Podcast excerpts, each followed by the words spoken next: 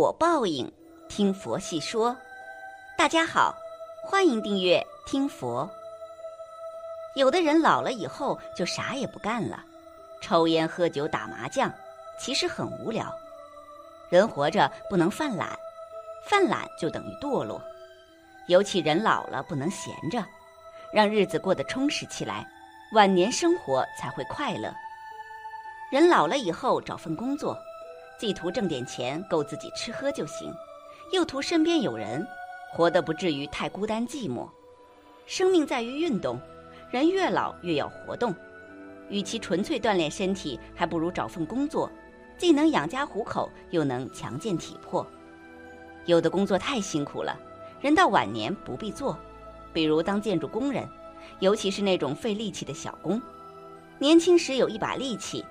年老以后难免力不从心，要找工作就找一份适合自己的工作，找一份适合老人的工作。都有哪些适合老人的工作呢？一小区保安。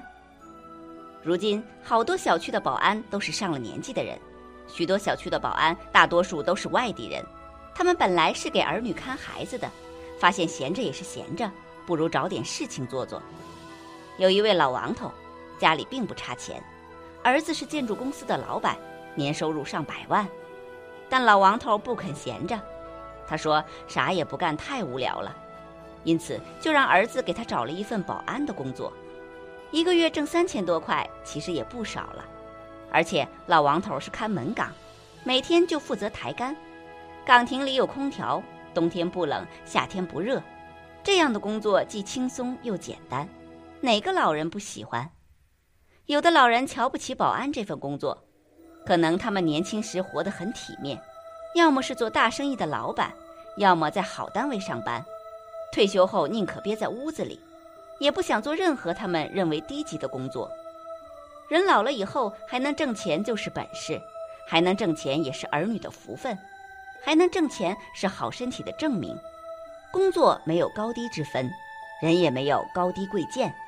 人到晚年能当保安也不简单。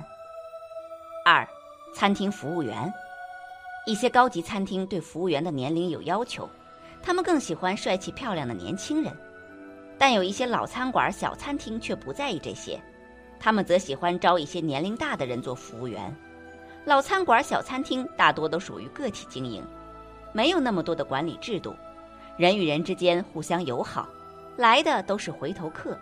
大多都是本地人，更讲究人情味儿，因此他们更喜欢老人儿。老餐馆、小餐厅为了缩减开支，只能雇一些老年人。还有一点就是老年人做事稳当，这一点会让好多餐厅老板放心。比如一些早餐铺子，几乎雇的都是老年人，老年人包饺子、包包子都没问题，做事勤勤恳恳，任劳任怨。同样，做餐厅服务员对于老年人来说也不算体力活。有的老人在家既要洗衣服做饭，又要伺候一家老小，其实也不清闲。但他们一辈子勤劳惯了，服务员这份工作对于他们而言并不算难。人老了以后，勿忘心安，继续服务社会、服务家庭，自己依然能够凭双手挣钱，儿女不怨，活得坦然，每天继续上班下班。活得有滋味，活得有盼头，活得有态度，活得有劲儿。三，去集市摆摊，最好的晚年其实就是自在，也就是现在流行一个词儿——自由。但自由即自律，想要活得自在，就要自己买单。家里有一片园子，别荒废着，种瓜种豆，自己吃不了多少，拿到集市上摆个地摊儿，一天能挣几十块，也很知足。有位朋友家的小区门口，每天都会来一位老太太。老太太都八十多了，弓腰驼背。他是远郊村子里的农民，来到这个小区要骑一个多小时的车子，只为了卖自家小院里种的菜。一天即便把菜全卖光了，也就只挣三五十元，但他依然很高兴。老太太说：“这可不是小钱，她和老头一周都花不上三五十元。”至少他拿这些钱就能给老头换一顿下酒菜。可是有的老人瞧不起这样的小钱，他们会疑问：值得吗？当然值得了。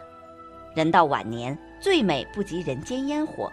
只要热爱生活，不负岁月；只要不虚度时光，好好活着，人间便值得。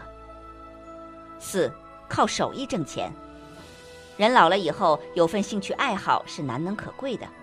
有人喜欢钓鱼，有人喜欢跳舞，有人喜欢遛弯儿。最好是能把自己的兴趣爱好变成价值。有一位老人，人称老李，做了一辈子木匠，退休后仍不舍得放手。有的人会想，等自己退休后就再也不做木匠了，可老李却说，他一天不修理一下木头就睡不着觉，因此老李每天都捣鼓着那些破木头。一大清早，他就去公园里溜达，捡了一些他中意的木材。一开始，他老伴儿特别厌烦，说：“你都干了一辈子木匠了，还不烦吗？你看你整天把一些烂木头拿回家里，把房间搞得又脏又乱，真是烦人。”但老李丝毫不在乎老伴儿的指责，没过几天，他就做出了几个特别精致的小木板凳，而且还被小区里的年轻人花重金买走了。老伴儿见到钱后也不反对老李了。如今的老李成了小区的网红，甚至有人专门赶过来给老李定金，请他做一套专属家具。所以，人老了以后需要利用自己的才能，自己做了几十年的工作，到了晚年没准儿会帮自己大忙。技不压身，人这一辈子能有一技之长，就不愁生存。人到晚年，如果能把兴趣爱好转化成生存的法宝，实乃人生一大幸事。人老了以后，有一点一定要切记：不要把希望寄托在儿女身上，要自己找点乐趣。世间沧桑，人情冷暖，时光匆匆，岁月不饶人。很多时候，人们在不知不觉中，在生活的催促下，已经到了中老年，人已不再年轻，肩上的担子依旧比谁都重，上有老，下有小，没有谁能来替他分担。可是自己不要因为年纪大，身体不如前，就否定自己。走累了就停下来歇歇，走不下去了也别硬撑，别太自卑，也别太逞强。要相信自己，就算在家带孙子、做家务，也是对家庭的一种付出。奋斗了大半辈子，余生里也该为自己活一次。汪曾祺先生曾说：“人总要爱着什么，活着才有意义。把自己生命的精华都调动出来，倾力一搏，把自己练进自己的剑里，这才叫活着。”换言之，就是人活着一定要热爱点什么，余生才好过，生活才有奔头。汪曾祺一生经历了无数苦难和挫折，受过各种不公正待遇，尽管如此，他始终保持平静旷达的心态，并且创造了积极乐观、诗意的文学人生。谁能想到，如此才华之人，也有找不到工作、想要自杀的时候？那时还是他的老师沈从文劝解了汪曾祺。人想开了，事也就顺了。汪曾祺在一篇文章中写道：“一个人不能从早写到晚，那样就成了一架写作机器，总得岔乎岔乎，找点事情消遣消遣。通常说得有点业余爱好。这些年来，我的业余爱好写写字、画画画、做做菜。很多人纠结了大半辈子。”郁闷了大半辈子，辛苦了大半辈子，却一直不懂得要腾出时间来爱自己，不懂得空出双手来拥抱自己。有这样一对老人，两个人一辈子为儿女付出，又给孩子带孙子。很多人会抱怨带孩子的辛苦，这两位老人却不是，他们将自己的所有情感与关注都倾注在这个孩子身上。当孩子到了上学的年纪，重新回到了父母的身边，两位老人百般失落，觉得白天变得好漫长，生活也没有了奔头和兴趣。两位老人白天默默相对，无聊时便会生起好多事端，空闲时间都用来挑对方的错处、缺点，引得小吵不断。这样的日子持续了好久，直到有这样一天。夫妻两人中的大爷拾起了自己年轻时的爱好二胡，老人的关注点都转移到了兴趣上。练了几天，还为老伴儿特意演奏了一首年轻时两人恋爱时拉过的曲子。一刹那，两个人都突然好像回到了从前，充满了青春的活力，日子也变得不再那样难熬，生活也出现了盎然的生机。接着，大爷劝老伴儿也找些自己感兴趣的事情。老伴儿思索一天后，捡起了自己曾经热爱却无法完成的剪纸艺术。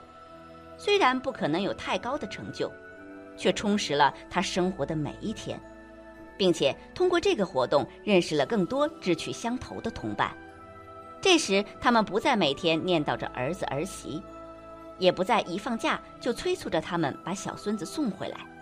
不会再因为儿子的一句没时间而生好几天闷气，或是大动干戈，真是应了某部小品中的那句话：“老年人要自找有乐。”人生本就是自己和自己的修炼，人终究会和最好的自己相遇，也会获得最好的温暖和幸福。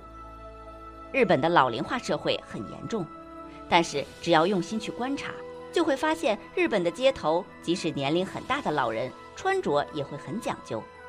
新闻报道中有一位叫雅子的老人家，更是走在了时髦的前端，在 ins 上收获了一众粉丝。人老了，不要把所有的希望都寄托在孩子身上，这样的重担你心力交瘁，孩子也无法承受。不如做些自己感兴趣的事情。一个人有爱好，更容易摆脱平庸。大多数人的生活平淡乏味。在那些柴米油盐、一地鸡毛的时光里，有些兴趣爱好会给予我们平衡人生的支点。面对一眼就能望到头的日子，就像刚开始便能猜到结局的电影剧情，失去了生活最原本的味道。每天都在复制粘贴前一天的生活，不如找一些自己感兴趣的事来做。罗曼·罗兰曾说过一段话：很多人在二三十岁的时候就死去了。因为过了这个年龄，他们只是自己的影子，此后的余生都在模仿自己中度过。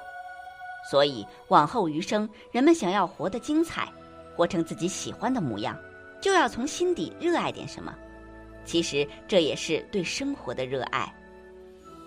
人老了以后，要学会自己找乐子，怎么开心就怎么活着。人老了以后，别太过于贪图享乐。人一旦堕落。就很难再快活。人老了以后，坚决不能闲着。人是越闲越懒，越闲越赖，越闲越寂寞。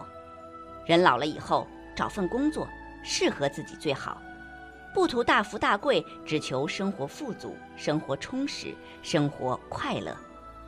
找一份工作吧，既能给自己挣点零花钱，又能让晚年丰富多彩，何乐而不为？愿每一位老人的余生都可以不辜负生活，不辜负自己。本期节目到这里就结束了，想看更多精彩内容，记得订阅点赞。